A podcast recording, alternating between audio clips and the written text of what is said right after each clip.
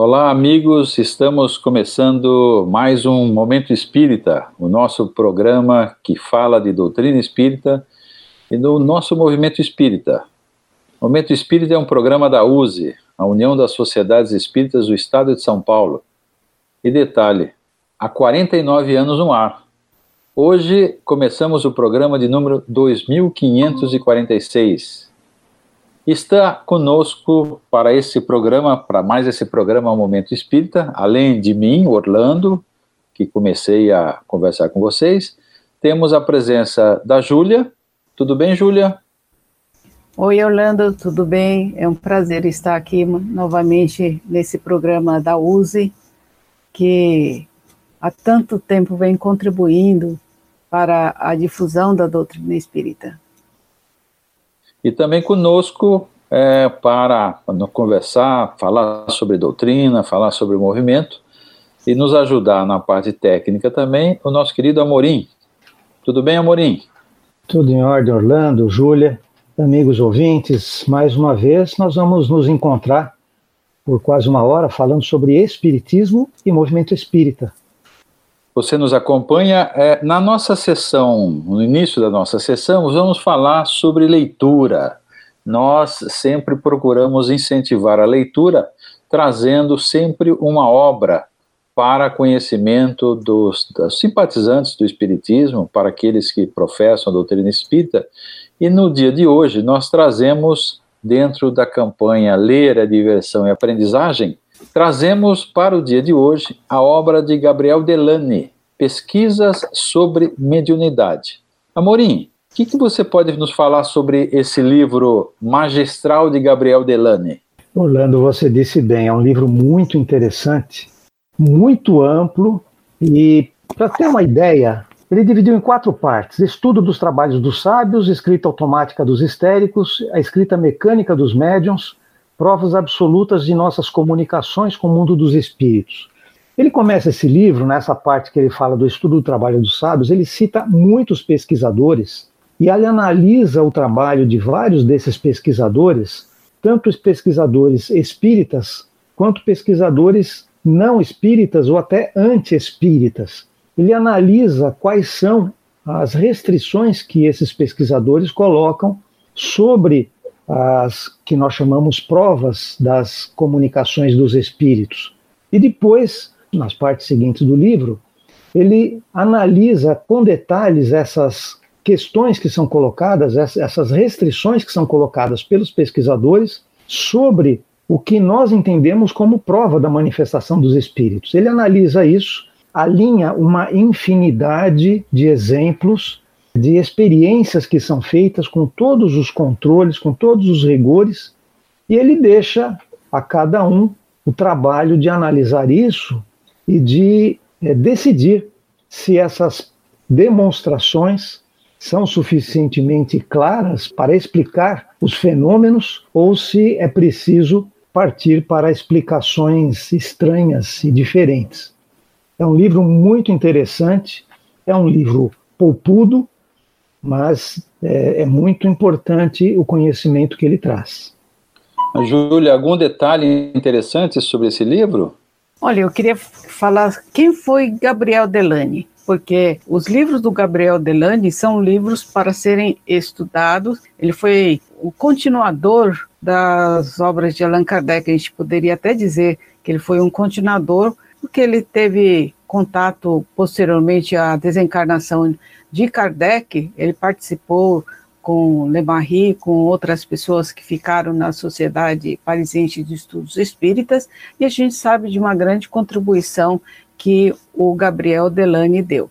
Ele nasceu em, no dia 23 de março de 1857, que, que lembra 1857, o ano que ele nasceu? Foi a publicação do Livro dos Espíritos, do dia 18 de abril, e ele nasceu no dia 23 de março, ou seja, um pouquinho antes e ele desencarnou aos 68 anos de idade, nasceu em Paris, morreu também em Paris aos 68 anos de idade, mas deixou uma produção extraordinária. Eu acho que nós temos aí livros dos contemporâneos de Kardec, o Leon Denis, Gabriel Delane, eu acho que são literaturas imperdíveis para que nós possamos melhor entender, inclusive, a doutrina espírita codificada por Kardec.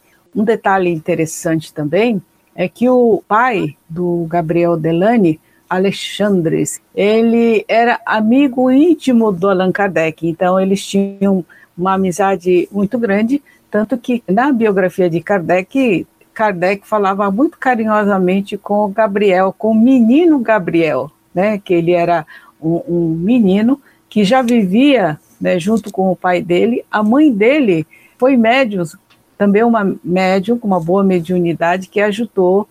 Não teve assim aquela expressão da, das outras médiums, mas ela trabalhou como médium na época de Kardec ainda. E uma coisa que eu acho interessante, porque diz respeito a nós aqui brasileiros, é que o doutor Canuto de Abreu, que é, é aquela pessoa que trouxe a documentação e os manuscritos de Kardec Durante muitos anos ele guardou e quando ele desencarnou ficou sob o cuidado, cuidado de sua família, etc. E aí é, esses manuscritos hoje estão na Fundação Espírita André Luiz e nós estamos aos poucos conhecendo o conteúdo desses manuscritos. Então, e o doutor Canuto de Abreu, que era um espírita super famoso aqui no Brasil, ele se orgulhava de dizer que ele foi amigo do Gabriel Delane. Ele conta isso, inclusive quem conta isso no periódico do Instituto de Cultura Espírita de São Paulo era o nosso querido amigo, hoje já falecido, Dr. Paulo Toledo Machado. Então ele conta essa história. Então eu contei um pouco da história de Gabriel Delane, porque ele teve essa afinidade né, de conhecer o, o Dr. Canuto de Abreu, e também porque ele desencarnou somente em 1926. Então, já é mais próximo de nós do que Kardec e também o, o Gabriel Delane, contemporâneo né, da, de Anália Franco, contemporâneo Carbachuta, o contemporâneo de Eurípides Barçanufo, Batuíra aqui em São Paulo, né, e tantos outros. Estou citando os de São Paulo que a gente conhece mais, né? Não, embora o Eurípides seja de Minas Gerais. Então, essa pessoa ímpar que foi Gabriel Delane e os seus livros, olha, merecem serem estudados. E esse livro que fala sobre a pesquisa sobre a mediunidade, nossa, é muito importante para a gente até melhor compreender o livro dos médiuns. Você não acha que é uma literatura imperdível, Amorim? E a gente falando de Gabriel Delane, você me fez lembrar que uma das histórias que se conta sobre ele é que ele, menino ainda, visitando a família Rivaio Kardec, é, levado pelos pais, ele até foi pego mais de uma vez no colo do, do professor Kardec. Era um garoto que ficava no colo do, do tio, é, é, e a formação, a formação dele era uma formação técnica, equivalente a de engenheiro. E ele teve uma postura muito racional na análise das informações sobre espiritismo, tanto que esse é um livro onde a gente percebe muito claramente que ele não é um livro com poesia, não, ele é um livro técnico sobre a mediunidade. É muito interessante. Eu queria contar uma, um, um, não contar um livro, obviamente que nós estamos, estamos dando ao leitor a possibilidade dele conhecer o livro, mas tem um, uma história que é contada pelo Gabriel Delane nesse livro. É, esse livro ele tem os aspectos relacionados à mediunidade e tem também aquelas as ações anímicas que são realizadas pelos encarnados. Mas tem um caso sobre mediunidade que chama muito atenção, Todos nós conhecemos um romancista inglês chamado Charles Dickens. Charles Dickens foi o autor de livros como Oliver Twist e David Copperfield. Oliver Twist, inclusive, foi sucesso no cinema. E o, Charles Dickens, ele começou a escrever em 1870 o seu primeiro romance policial. Ele escrevia o romance policial e publicava em folhetins. Os folhetins seriam pequenos jornais que semanalmente saíam e ele ia contando a história. E pela história que ele foi contando, as pessoas foram ficando muito interessadas em saber sobre o desaparecimento do jovem Edwin Drood. O nome do livro é exatamente esse, O Mistério de Edwin Drood. E nesse mesmo ano de 1870, em que Charles começou a escrever, ele vem a desencarnar. Ele não deixou nenhum sinal, nenhuma pista de como que poderia ser explicado o aparecimento desse Edwin Drood. Por que, que eu estou contando isso? Bom, então a gente tem um livro inacabado de Charles Dickens. Dois anos depois, 1872, aparece nos Estados Unidos, Charles Dickens era inglês, aparece nos Estados Unidos um mecânico sem instrução, tinha instrução básica, ele estudou só até os 13 anos de idade, aos 14 anos ele começou a trabalhar em mecânica. E ele recebe, em 1872, mensagens de Charles Dickens, continuando a história do livro. E esse mecânico, Thomas James, ele recebe mais de 1.400 páginas manuscritas, ou seja, ele escreveu mais páginas do que Charles Dickens tinha escrito quando encarnado. E segundo os especialistas, segundo aqueles que analisam a história ou a maneira de Charles Dickens escrever, quem não souber onde ele parou de, de escrever quando encarnado e quando começa ter a continuidade do livro pela mediunidade de Thomas James, se a pessoa não souber esse momento, dificilmente ela consegue perceber quando há a transição das histórias entre quando Charles escreveu Encarnado e quando Charles escreve através da mediunidade de Thomas James. E tem alguns detalhes que evidenciam que aí o livro ele conta esses, esses detalhes, né, apresenta características que evidenciam, a, apresentam provas da imortalidade ou da comunicação entre os dois mundos, alguns detalhes da escrita que através de Thomas James, que ele é americano. Então ele fala o inglês da época dos Estados Unidos, que é um pouco diferente do inglês que se falava, se escrevia na, na época de Charles Dickens na Inglaterra. Então por esses pequenos detalhes existe a comprovação, a prova que efetivamente, além do próprio conteúdo, a maneira de escrever, que foi Charles Dickens que através da mediunidade de Thomas James voltou do mundo invisível para dar continuidade naquela obra inacabada, O Mistério de Edwin Drood. Ou seja, além de pesquisas sobre mediunidade, dentro dessa campanha de incentivo à leitura, pesquisa sobre mediunidade de Gabriel Delane, temos também o livro O Mistério de Edwin Drood, que foi traduzido por Emílio Miranda, e tem um livro, esse livro está pelas publicações Lachat. Então, quem tiver interessado também, o mistério de Edwin Drood. E tem um desafio, logo no início é colocado. Você identificar quando há a transição entre Charles Dickens encarnado e Charles Dickens desencarnados para identificar isso. Obviamente, no final do livro tem a citação da parte em que há a, a transição, mas tem que ler o livro para verificar, para fazer, passar por esse desafio e verificar se a gente consegue identificar isso. Muito bom. Então, ler é diversão e aprendizagem. Nós recomendamos sempre uma boa leitura para os nossos amigos de Momento Espírita, que também fala da história do Espiritismo e sobre temas atuais. E o tema do programa de hoje, no Espiritismo hoje, é mediunidade gratuita. E nós colocamos para a Júlia e para o Amorim. Como agir frente às cobranças, mesmo que de forma indireta, quanto ao exercício da mediunidade? Seria correto isso?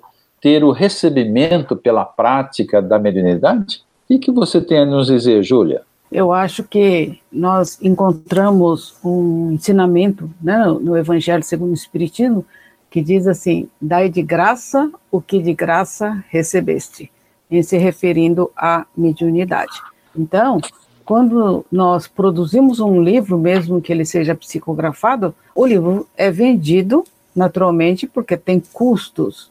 Mas a mediunidade, quando você trabalha numa sessão mediúnica ou quando você ajuda alguém através do, do passe, da assistência espiritual, da fluidoterapia ou qualquer outra ajuda que você preste a alguém como médium, através, usando inclusive a mediunidade, nunca deve ser cobrada. no movimento espírita isso já é pacífico, há um consenso de todos nós de que a mediunidade nunca deve ser cobrada. É, agora, vez por outra aparece algum médium, porque a mediunidade não é privilégio dos espíritas. Mediunidade, ela aflora em uma pessoa de qualquer, que professe qualquer religião. Isso independe da religião. Então, existem algumas denominações religiosas que às vezes permite que se cobre utilizando a mediunidade. Mas também isso, você sabe, Orlando, que depende muito da cultura do país. No Brasil está fechado. Espírita não cobra, o espírita dá de graça o que de graça recebemos, e, e, eu acho que é o correto, pelo menos no meu entendimento, é assim mesmo. Agora, nos Estados Unidos, em outros países, a prática da mediunidade, é, é alguém vai lá, ajuda, dá um passe, eles querem pagar. E se você não cobra, eles acham que isso não está de acordo com a praxe deles, os usos e costumes do país. Então, é claro que a mediunidade, no nosso entendimento, deve ser gratuitamente, mas dependendo do país, você há de compreender os usos e costumes diferentes daquele país. Mas o que eu vejo é que no movimento espírita internacional, os brasileiros que estão praticando o espiritismo, que dão um passe, que têm a casa espírita, etc., então eles procedem como nós aqui no Brasil, de não cobrar nada pela mediunidade e pela prestação de ajuda àqueles que são necessitados. Que nós sabemos que o mau uso da mediunidade, é, muitas vezes, ela, ela pode até ser, ser cessada por ação do médium, né? Nós sabemos isso, certo, Amorim? Então, a Júlia falou de um ponto de vista moral, digamos assim. Eu abordaria a questão do ponto de vista técnico. Nós espíritas que estudamos, nós sabemos que o médium, na maior parte das vezes, ele é apenas um mero intermediário. Quanto melhor o resultado da comunicação, menos o médium interfere. Portanto, menos mérito o médium tem. Ora, se ele não tem mérito, se ele não tem determinação naquela ação mediúnica, se ele não é o motor da ação, então ele não tem por que receber. Quem deveria receber alguma coisa, no caso, seria o espírito, que obviamente não tem nenhum interesse nisso. A preocupação, talvez a gente deva apontar para as formas indiretas de pagamento que muitas vezes são disfarçadas. No interior é muito comum as pessoas no passado fazerem doações de objetos ou de crias. Então, leva lá a galinha, leva um porco, leva um queijo, leva não sei o quê. Um agradinho, né? É um agrado que, no fundo, é um pagamento. E, por outro lado, existe um, uma outra forma de pagamento que muitos médiums até cultivam e que é muito ruim, que é a projeção social. Tem médiums que, de certa forma, constroem em torno de si uma aura que faz com que eles sejam idolatrados, porque ele cultiva isso nos seus seguidores. Então, tanto o médium erra, quanto os seguidores, sejam próximos ou não, também erram, porque é um processo de vaidade, de orgulho, e que acaba por desviar o médium do seu papel princípio, o papel principal, que é o de servir de intermediário para boas informações, para bons ensinamentos. Então, nós já vimos em casas espíritas o médium, que é o chamado médium principal, com todo mundo reunido na sala e ele chega numa postura é, vitoriosa, ele chega caminhando até meio duro e senta numa cadeira toda especial, numa posição especial, e todo mundo até olha com veneração para essa pessoa. E nós que participamos na USE, que discutimos muito essa questão, a gente vê isso com muita preocupação, porque significa nada mais, nada menos que existe falta de conhecimento, falta de estudo, falta de um debate, falta de clareza em saber o que é a mediunidade. Inclusive, nós estamos na segunda parte do programa estudando o livro dos médiuns já, estamos próximos ao final do livro, e essa é uma das questões muito bem colocada pelos espíritos e por Kardec, a questão do orgulho e da vaidade interferindo na qualidade do processo mediúnico. O Vladisney, inclusive, na semana passada, ele falou uma coisa muito interessante. as comunicações muito compridas, muito cheias de palavras bonitas, muito emboladas, normalmente não são de espíritos esclarecidos. Porque os espíritos esclarecidos, eles são objetivos. Eles não fazem rodeios, eles dizem o que é preciso dizer para esclarecer as pessoas, para esclarecer uma questão. Então, quando a gente vê, principalmente atualmente com essa necessidade das pessoas de utilizar a internet para se comunicar, e nós vemos muitos médiums que, recebido uma comunicação sem qualquer avaliação, inclusive, sem qualquer crítica, pega a mensagem do jeito que recebeu, já coloca na internet, já começa a divulgar, e não esquece de colocar o seu nominho, que foi o médium que recebeu, como se isso fosse efetivamente importante. Então, é uma paga indireta, muito disfarçada, mas que muitas pessoas aceitam, e aceitam de bom grado, e sentem orgulho disso, o que é um grande problema do ponto de vista do desenvolvimento moral de todos nós. Ok, muito bem lembrado, tanto pela Júlia quanto pelo Amorim. A mediunidade sendo uma manifestação, médium sendo um intermediário, aquele que intermedia a comunicação, e sendo a mediunidade um dom recebido pela, pelo espírito encarnado para suas ações aqui nesse mundo, o, que, o aspecto mais importante a ser considerado é o ensinamento que vem dessa comunicação. E como o médium não é ele que dá a comunicação, é o espírito, ele é simplesmente um intermediário, qualquer tipo de cobrança, seja cobrança material, seja cobrança não material, como o Amorim colocou, do poder, da, da ostentação, de evidenciar um, uma, uma, uma uma condição que enobrece a pessoa, né, que dá honra, que dá glória à pessoa, isso tudo deve ser evitado não somente pelos próprios médiums, mas também pelos espíritas, pelo, por aqueles que, que é, podem ter receber determinadas comunicações através de, desses, desses nossos médios. É o que nós temos para hoje no, no Espiritismo, hoje, quando desenvolvemos o tema sobre a gratuidade da mediunidade é, é, na prática da mediunidade. O nosso programa também, ele, ele, como é um programa da União das Sociedades Espíritas do Estado de São Paulo, ele tem o nosso momento de união. Nesse momento de união, nós vamos falar sobre os eventos, as atividades da nossa USE, do Estado de São Paulo. Lembrando que o veículo oficial da USE é o nosso dirigente espírita, que hoje ele está como uma revista digital. Nós tivemos um aumento significativo no número de páginas. Ele é uma revista digital bimestral. A cada dois meses nós disponibilizamos gratuitamente as edições, é, enviando através de e-mails ou as, disponibilizando no próprio site da USE. Nosso site é usesp.org.br, usesp.org.br. Nós temos lá, além do dirigente espírita, nós temos também uma série de eventos que nós é, realizamos durante o mês. Lembrando sempre que uma das principais, do, do principal foco de atuação da USE é com relação aos trabalhadores das casas espíritas, além da própria divulgação da doutrina espírita. E agora, para o mês de abril, eh, nós estamos na, no primeiro domingo do mês de abril, mas temos uma série de eventos acontecendo ao longo dos próximos dias. Exatamente hoje nós temos a finalização das confraternizações das mocidades espíritas do estado de São Paulo. As confraternizações que estão acontecendo no formato virtual nas quatro, nas quatro regiões do nosso estado.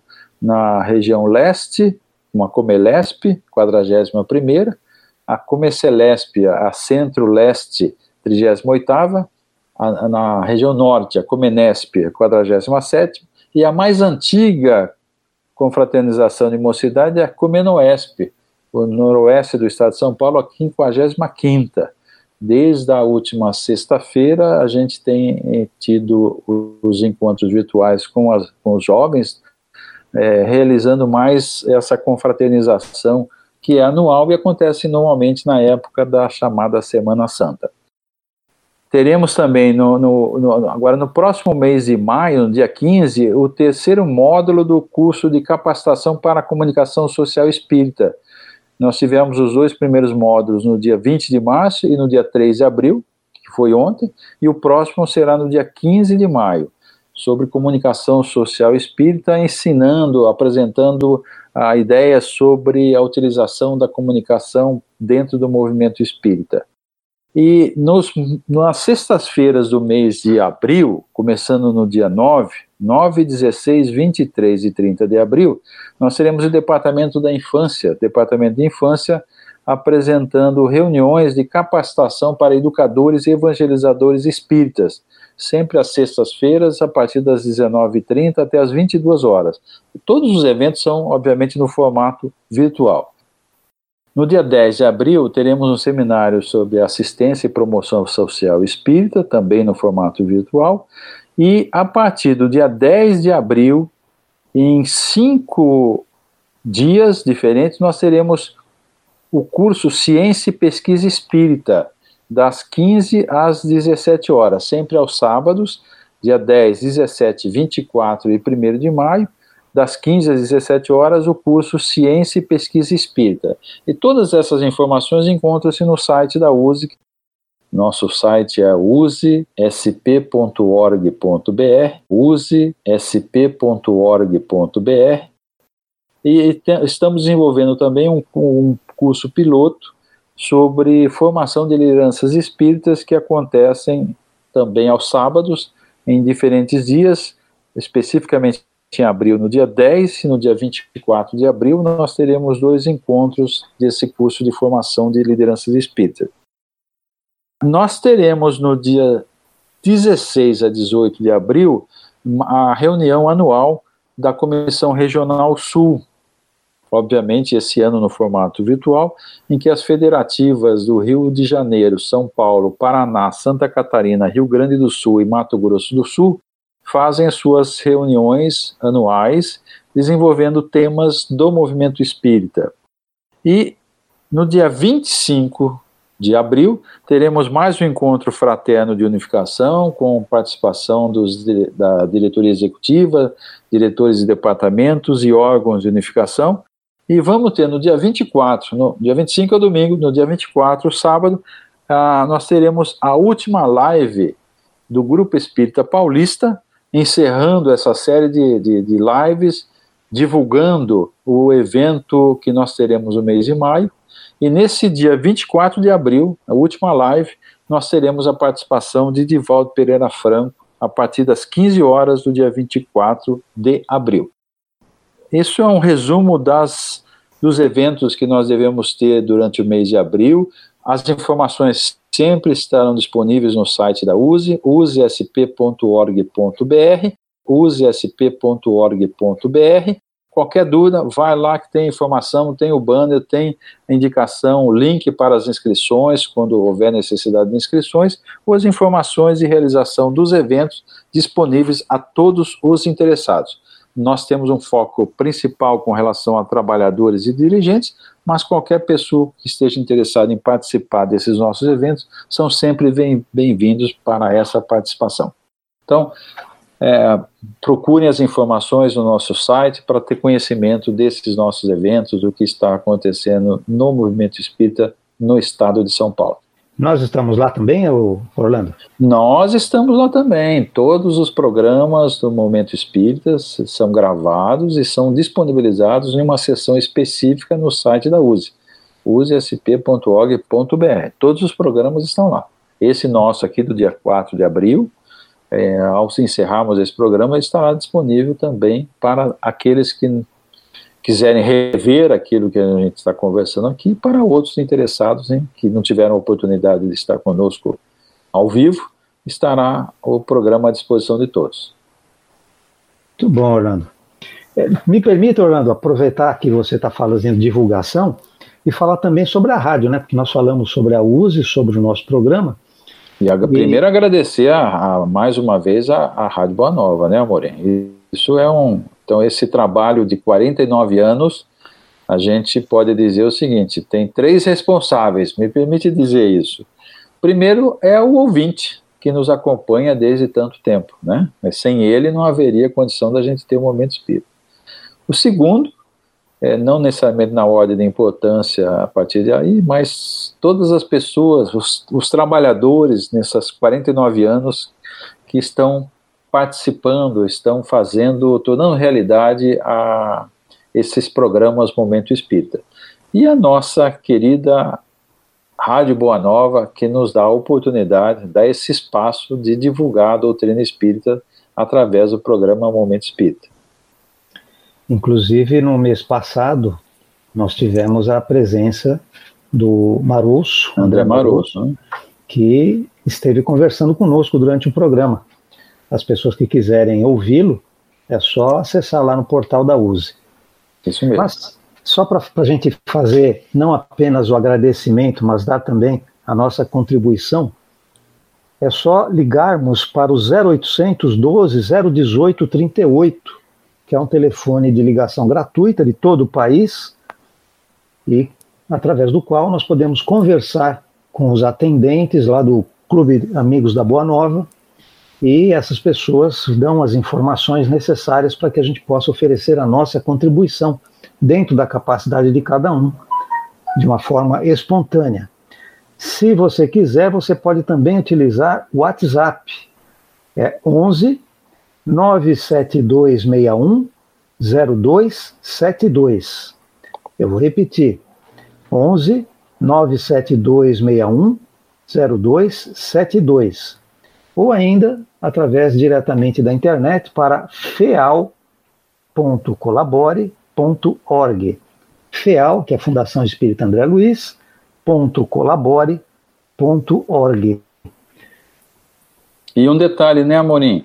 Mas avisando aos nossos ouvintes que já são sócios do, do Clube Amigos da Boa Nova, que se possível, eles possam passar a cobrança para débito automático, evitando pagar a taxa do boleto. Isso é uma informação muito interessante, muito importante. É, se você já é sócio, e passar para a cobrança por débito automático, que facilita e evite pagamento de taxa de boleto, que pode ser significativo. Exato. Ok, nós criamos há algum tempo a campanha, a USE criou há algum tempo a campanha Comece pelo Começo. Essa campanha Comece pelo Começo, ela visa estudar e divulgar as obras básicas do Espiritismo. A ideia do Comece pelo Começo é que o Espiritismo começou com, Allan Kardec começou com as obras básicas. Então, essa motivar as pessoas para que continuamente tenham a busca do conhecimento, das informações da doutrina espírita através das obras básicas codificadas por Allan Kardec. E nós estamos nessa campanha, ou como base essa campanha, nós estamos estudando o livro dos médiuns. Lembrando que o livro dos médiuns, no dia 15 de janeiro desse ano, comemorou, nós comemoramos 160 anos da sua, da primeira edição do livro dos médiuns. 15, 15 de janeiro de 1861. E hoje nós estamos estudando a segunda parte do livro dos médiuns, que é o capítulo 21, que tem como título a, Da influência do meio. Ou seja, Kardec analisa a, a, como o meio interfere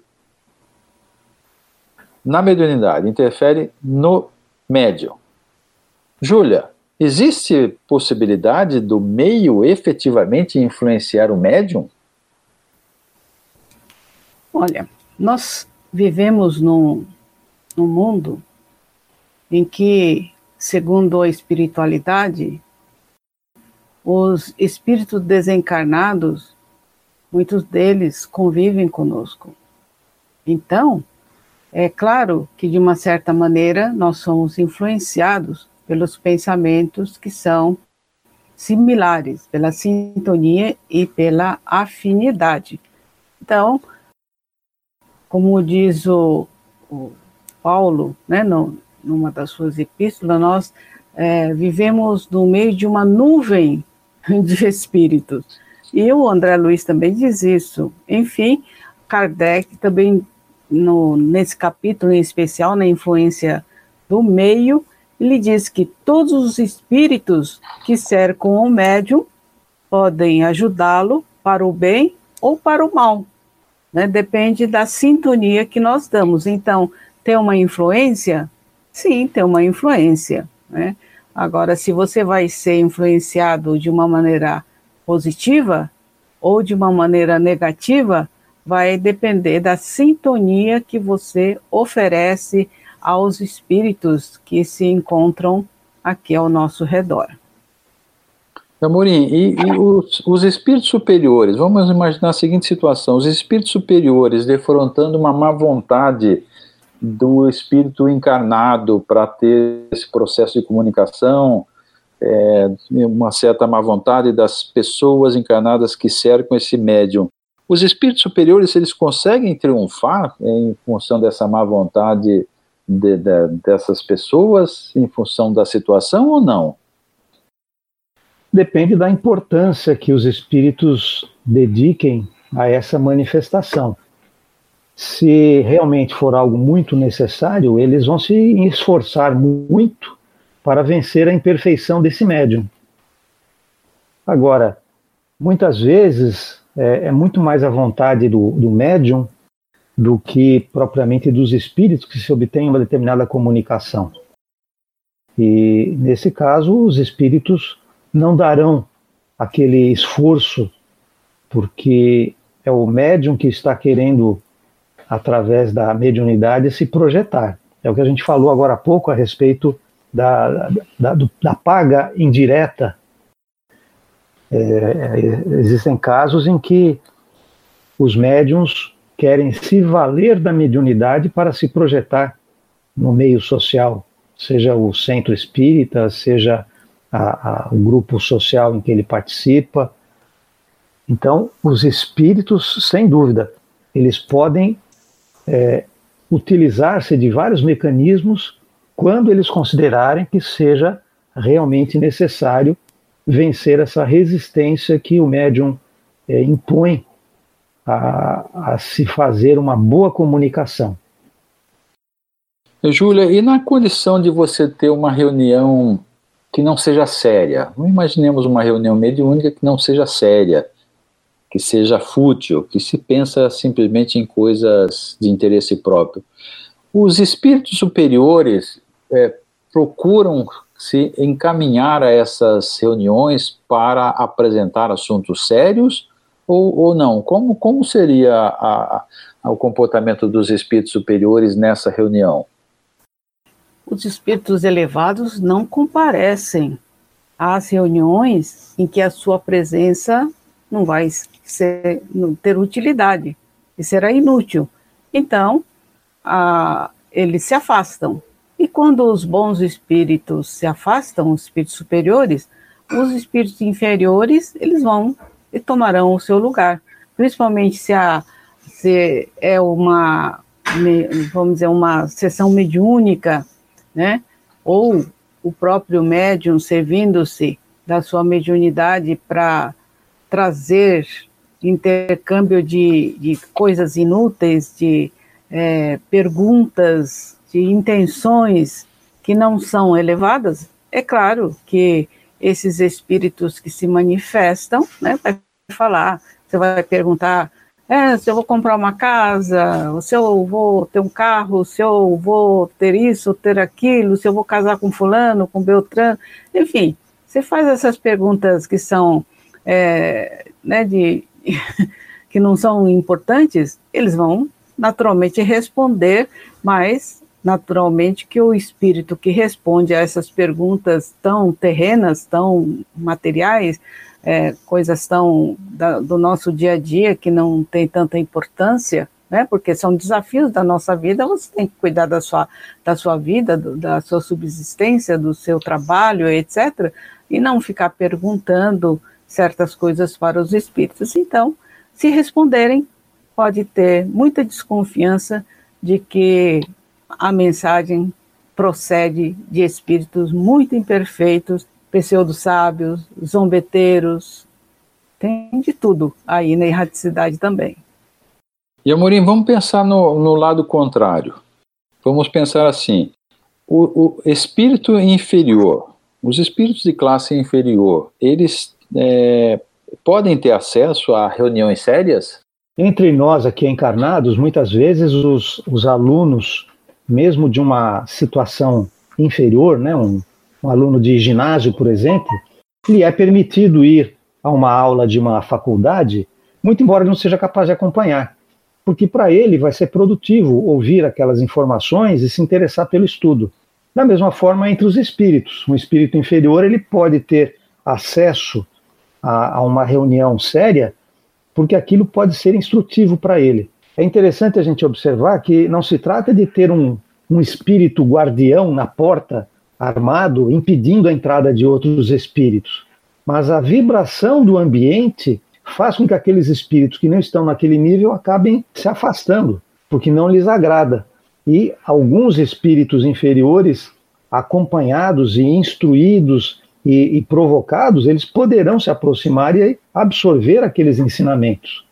É, tudo é uma questão de sintonia, né? Como Kardec coloca no próprio capítulo 21, ele considera que Imaginemos que nós tenhamos uma reunião de homens levianos, inconsequentes, ocupados com seus próprios prazeres, sem buscar alguma coisa séria. Quais serão os espíritos que preferencialmente o secarão? Nós estamos, o nosso pensamento, a nossa vibração mental nos alinha com aqueles que têm afinidade com aquilo que nós estamos pensando. Então, nessa condição, numa reunião que nós temos simplesmente pessoas, ou espíritos encarnados inconsequentes, obviamente nós dificilmente teremos a participação nessas reuniões de espíritos superiores, mas com mais facilidade nós teremos os espíritos no mesmo nível evolutivo, no mesmo padrão vibratório, é, é, participando conosco através de pensamento das, da, da, da própria reunião que a gente tem, correto? Perfeito quanto melhor o pensamento daqueles encarnados, melhores serão os espíritos que estarão em torno de nós, né? É, Kardec, inclusive, ele comenta assim: se numa assembleia fútil chamarem um espírito superior, esse poderá vir e até proferir algumas palavras poderosas, como um bom pastor que acode ao chamamento de suas ovelhas desgarradas. Porém, desde que não se veja compreendido nem ouvido, retira-se como em seu lugar o faria qualquer de nós, ficando os outros com o campo livre. Então pode aparecer, pode eh, ter comunicação, mas a partir do momento que não é aceito, não tem sintonia, obviamente o espírito superior ele vai para outro, outra, outro caminho, né?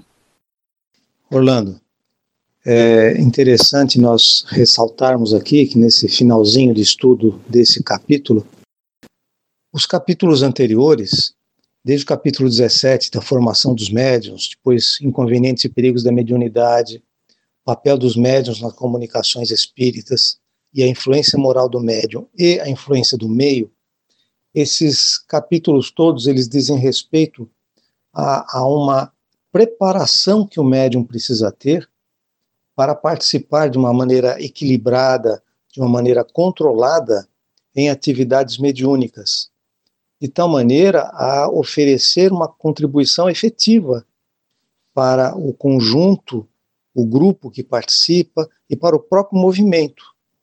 Porque muitas vezes o que nós vemos é as pessoas se colocando a participar de atividades mediúnicas sem preparação, sem estudo, e pensam que tá bom assim, que basta sentar junto a outros médiums e obter comunicações e os espíritos vão resolver todos os problemas. Então fica salientada a importância do estudo, da preparação.